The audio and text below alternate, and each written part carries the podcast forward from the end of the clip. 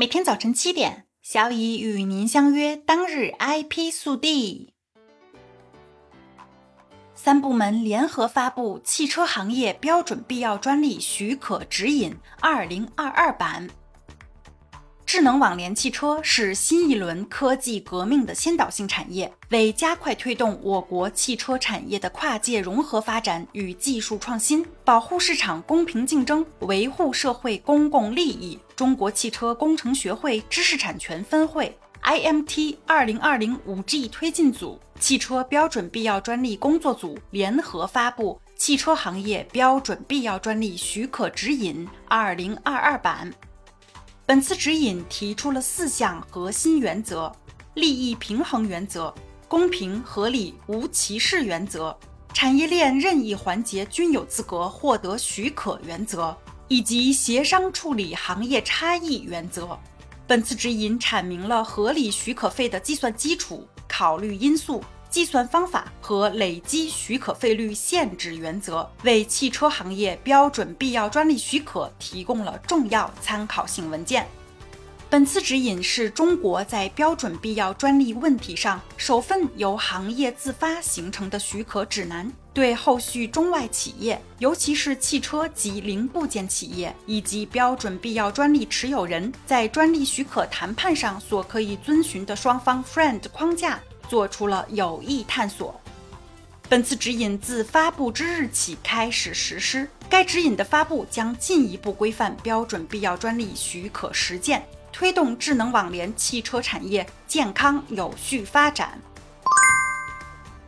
国知局公布知产统计数据月报，三类专利授权量突破二百九十八万件，个人授权量减少百分之二十二点六五。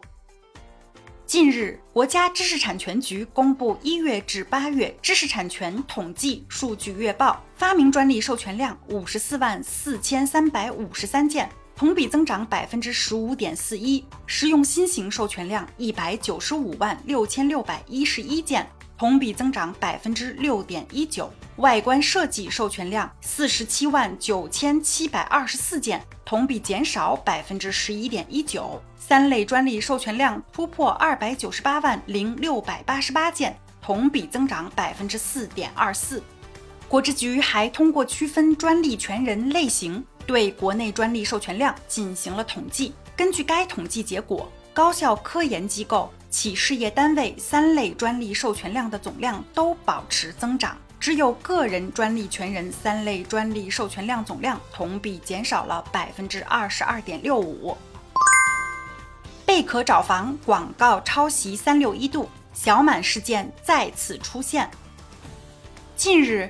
一则贝壳找房的广告视频被网友扒出，与三六一度公司早在今年三月份发布的广告视频具有多处相似之处。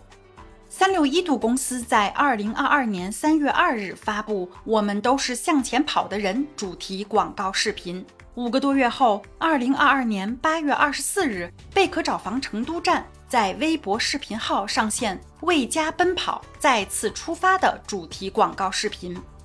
两支广告片的主题均为“我们都是向前跑的人”，而发布时间却相差五个多月。在内容方面，不仅视频拍摄和剪辑手法相似，文案也存在多处相同。有网友指出，文案很多相似之处，更不可思议的是，视频主题都一模一样，这是妥妥的拿来主义。法治广东研究中心主任宋如亮在之前接受采访时表示，如果主观上有故意侵权行为，侵犯了他人的知识版权，则需要承担惩罚性的赔偿。这一惩罚性赔偿将比一般的赔偿高许多。